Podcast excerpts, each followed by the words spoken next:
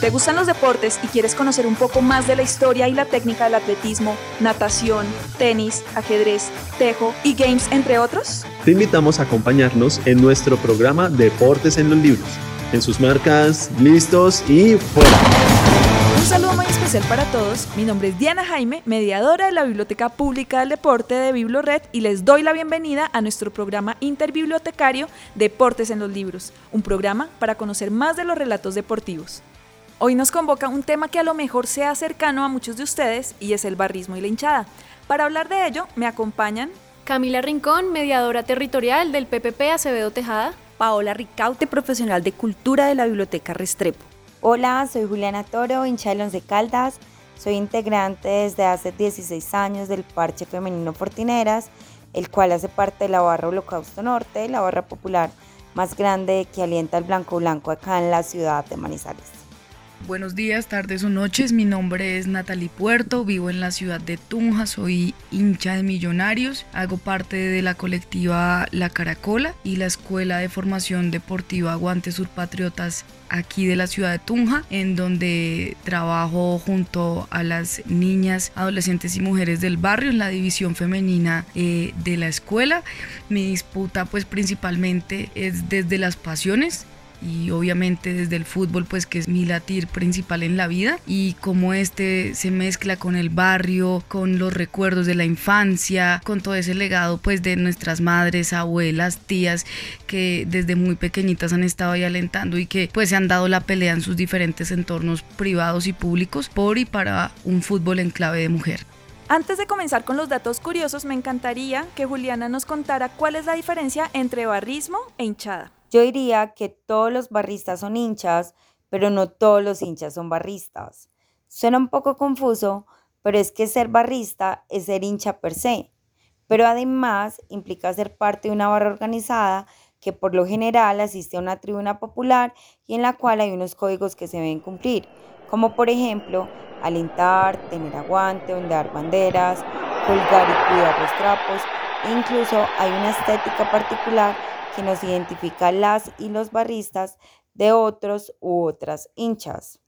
Por otro lado, el hincha puede ir o no al estadio y si asiste disfruta del partido con menos folclore que lo hace un barrista, mientras que para un o una barrista es fundamental asistir a todos los partidos de, de su equipo amado.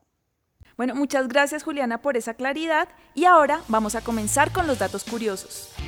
Y el dato curioso que les traigo eh, y que a mí personalmente me encanta porque me ayuda a sentir y a ver el fútbol de otra forma, es que actualmente en nuestro país y bueno, en toda Latinoamérica se están librando procesos que conciben el fútbol más allá de su práctica deportiva y que tienen, digamos que unas miradas políticas muy sabrosas de lo que es el deporte en contra de todo este fútbol negocio, ¿no? Y que se paran desde los territorios y dicen, oiga, pues desde acá podemos construir tejido social, ¿no? Ese datico curioso, Saña Pita es la Liga de Fútbol Popular acá de Colombia, que hace más de cinco años lleva construyendo un fútbol diferente en varias eh, localidades de Bogotá, en Suacha y también un equipo en Tunja y el proceso maravilloso de fútbola, mujer embajadora, mujer encantadora, unas mujeres a las que admiro muchísimo y hinchas de millos y que alientan, digamos, al equipo y tienen un aguante en clave de mujer muy, muy lindo, ¿no? Como ayudándose entre ellas y pues mandando ahí la parada de, de un fútbol que también nos conciba a nosotras y a nosotros. Entonces ese es como mi datico ahí para que sepamos que actualmente la pelota se está rodando desde orillas no necesariamente hegemónicas.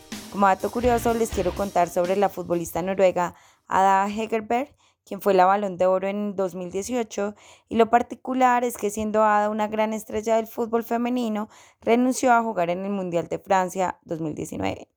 Sí, ella renunció como acción de protesta para exigir igualdad en condiciones salariales entre la selección masculina y femenina de Noruega, y esta acción de Ada fue determinante para que después la NFF se convirtiera en la primera asociación de fútbol en equiparar los salarios de ambas selecciones. Así que resaltó a Ada porque es una referente para las mujeres feministas que amamos el fútbol. Ahora vamos con los recomendados literarios y Camila nos trae uno de ellos.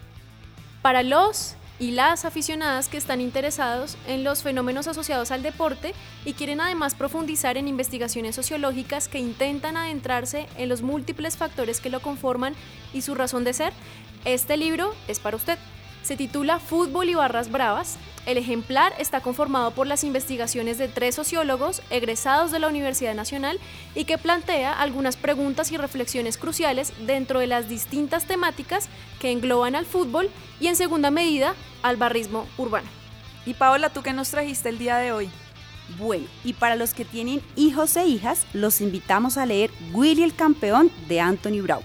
Este texto nos invita a entregarnos en la cancha y arriesgarnos a jugar un buen partido de fútbol aunque no seamos tan buenos. Yo, por ejemplo, siempre juego y pierdo, pero al final me divierto mucho con mi hijo. Así que todos invitados a leer este texto en cualquiera de nuestras bibliotecas. Mi recomendado es el libro Cambio Profe, Cuentos y Relatos de Mujeres y Disidencias Futboleras, cuya editorial es Al Quinto Bote, editorial independiente chilena. Cambio Profe tiene dos versiones, una del 2020 y otra del 2021. En ambos libros, diversas mujeres relatamos historias que hemos vivido en torno al fútbol, como barristas, jugadoras, hinchas, en fin. Es una lectura muy divertida y que nos adentra en una mirada femenina del fútbol y de las barras y lo que se teje alrededor de esos escenarios. Así que son súper recomendados.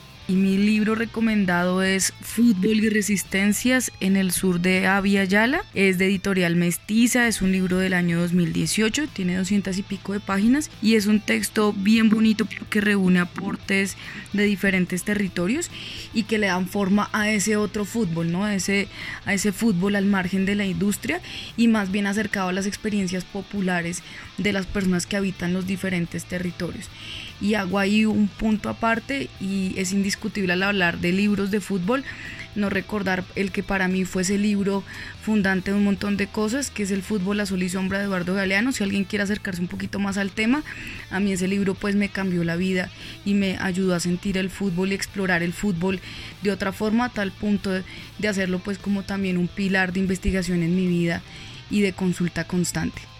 Bueno, muchas gracias por esos recomendados literarios. Hubo de todo, ¿no? Lecturas para adultos y lecturas para niños, pues para que todos nos animemos a jugar fútbol. Ahora Julián y Natalie nos traen la palabra marcador. De acuerdo a la RAE, aguante es la capacidad para soportar algo o alguien.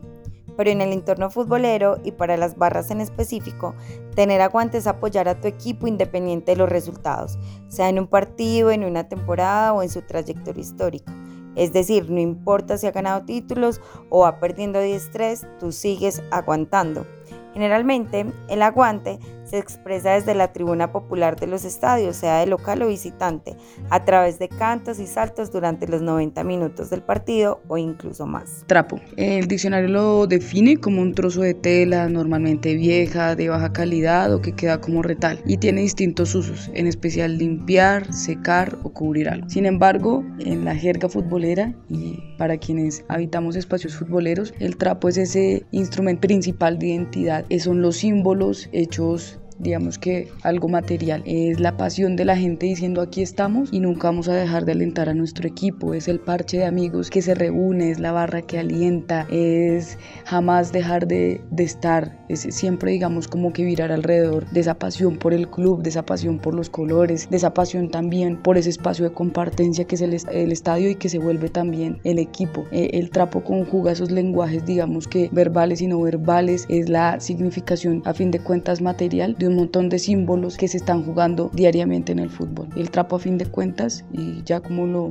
mencioné, es saber que nunca vamos a dejar de alentar. Ahora vamos a escuchar las experiencias de algunas hinchas y barristas que nos van a contar su historia. Hola, mi nombre es Milena Rueda Navarro.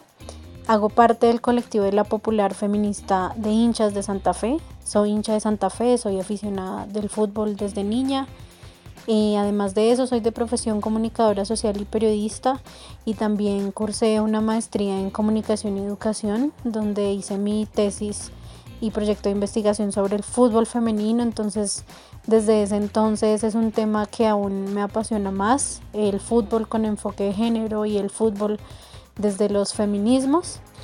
Em, bueno, y desde ese orden de ideas, pues quiero contarles que para mí ser mujer en este ámbito del fútbol ha significado un desafío a diario, eh, tanto desde mi rol como hincha en las tribunas, donde es un escenario que se escuchan discursos machistas todo el tiempo, los mismos insultos o decir que es que juega como niña significa decir que juega mal. Em, además es un ámbito pues que es mayoritariamente masculino en todas sus esferas. Entonces, no solo como hincha, sino también desde mi profesión, en algún momento ejercí el periodismo deportivo y también es, era un escenario donde tenía que demostrar que era buena en mi profesión por las cosas que hacía profesionalmente y no desde un estereotipo de belleza que se ve también en los medios de comunicación para las mujeres. Entonces también es un reto continuo como hincha, como profesional y además jugando al fútbol también, porque hay personas que no creen en ti, hay personas que aún consideran que el fútbol no es para mujeres, que las mujeres no podemos comentar el fútbol, no podemos hacer periodismo deportivo y que adicional no lo podemos jugar o que no podemos hacer de él una carrera profesional. Entonces esto ha significado un desafío continuo, pero gracias eh, pues a esta lucha me he encontrado con mujeres como las del colectivo La Popular Feminista, donde hemos aprendido que nos unen estos ideales y que nos, nos une la lucha contra el patriarcado y el machismo que en el fútbol son un reflejo de lo que sucede en el país y en la sociedad. Bueno, para mí el fútbol, el once caldas, ser barrista, ser parte de un parche femenino es algo esencial en mi vida, es una pasión, pero además por ser mujer es algo que atraviesa mi postura política, Igualmente considero que no tenía opción porque vengo de una familia súper futbolera donde ser hincha del once es un legado. Es una tradición que desde niña me inculcaron. Yo asisto al Palo Grande desde que tengo uso de razón. He asistido, por ejemplo, a la Tribuna Norte, incluso desde antes que la barra se instaurara allí. Y la barra ya lleva 23 años, por lo cual para mí el fútbol es algo trascendental en mi vida y algo de lo que siento que no puedo prescindir. Bueno, mi experiencia como hincha mujer ha estado atravesada por el territorio que habito y por saber que sé desde la periferia, ¿no? Y, pues más allá como de las vicisitudes y de reconocer el machismo que existe pues en las esferas del deporte y sobre todo en las esferas del fútbol eh, negocio y también pues del fútbol de barrio, ha sido pues supremamente valioso para mí reconocerme como hincha, como profe de micro, como jugadora y que comparte esa pasión con otras, ¿no? Niñas, adolescentes, madres, señoras que se encuentran en el campeonato de barrio a dar la vida por el partido sin importar si hay apuesta, gaseosa, si hay pan, si no. Entonces lo, lo, lo sabroso de reconocerme como hincha mujer ha sido saber que esta es una cosa de muchas y que entre muchas desde diferentes posibilidades y desde nuestras esquinas en la vida, hemos trabajado porque este deporte tenga mucho más sentido para nosotras, que sea pues un fútbol que, que no le abra las puertas al machismo, sino que por el contrario nos reconozca como parte fundamental, como parte fundamental eh, del, del, quehacer cotidiano, del quehacer político. Entonces ha sido una cosa obviamente muy difícil, pero muy enriquecedora, ¿no? Saber a la otra amiga, a la otra hermana, a la otra mamá, a la otra abuela y decir, bueno, aquí estamos ya sea alentando a millos o cualquiera que sea el equipo, aquí estamos pateando un balón, aquí estamos aprendiendo, aquí estamos peleando, pero aquí estamos, ¿no? Construyendo todas pues un fútbol diferente. Les agradezco mucho el día de hoy y nos vemos en el próximo podcast interbibliotecario Deportes en los Libros. Chao. Chao. Nos vemos en una próxima ocasión. Hasta pronto.